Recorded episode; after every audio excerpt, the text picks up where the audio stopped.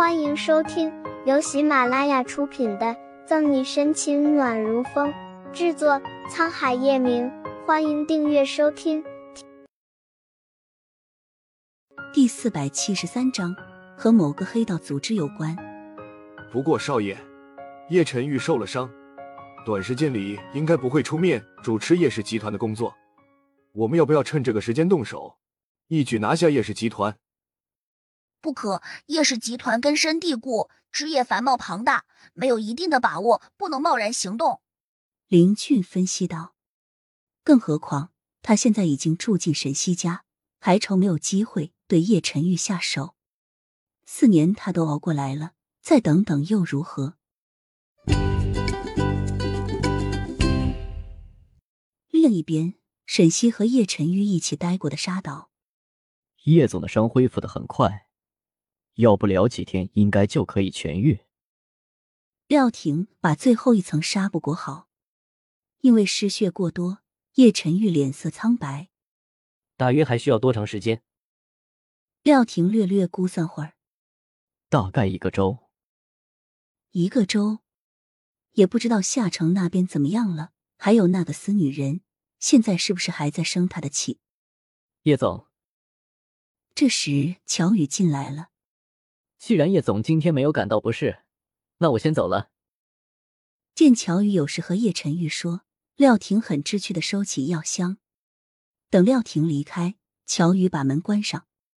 叶总，枪杀你的人身份暂时还没有查到，不过可能和某个黑道组织有关。黑道组织？把衬衣穿上，叶晨玉碎眸微眯，让底下的人去打探一下，到底是谁。这个世上还没有人让他流血了，还一点代价都不付的。是，叶总。抿了抿唇，乔宇额头上冒出冷汗。那件事他要不要和叶总说？说了，叶总肯定会生气。究竟原则首先受灾的人是他，不说的话，等以后叶总知道了，他非得脱一层皮不可。似乎没有看出乔宇的纠结。叶晨宇金贵优雅的走到落地窗前，看着海平线上的落日余晖。他怎么样了？这么久不见，他竟然很想他。嗯，沈队长每天都去警局上班，下班后除了去菜市场，也没有去什么地方。但是，除了宋副局外，还有一个男人经常出没沈队长家。冷汗滴落到一尘不染的地板上，乔与脚都在打颤。只希望叶总不要把怒火烧到他身上来。知道了，你先回去吧。告诉春寒，帮我把人看好了，少了根汗毛或者被拐走了，我就把他丢回顾家。心上的伤口隐隐作痛，叶晨玉红眸晦涩难懂，让人不知道他在想什么。几天的相处下来，沈西越来越喜欢林俊这个弟弟，对他也当亲弟弟一样在疼爱，什么都考虑着他。林俊年纪尚小，加上顾春寒提议，沈西趁着周末里帮他找了一个小学，通过考试后直接读五年级。今天正是林俊第一天去读书，沈西送他去学校之前，先带他去吃了个早餐。来，小俊，尝尝他们家的灌汤包。沈西打开夹了一个灌汤包，蘸上酱放在林俊面前的碗里。英俊的小脸被冷风吹得通红。林俊咬了一口灌汤包，顿时连连点头，给沈西也夹了一个。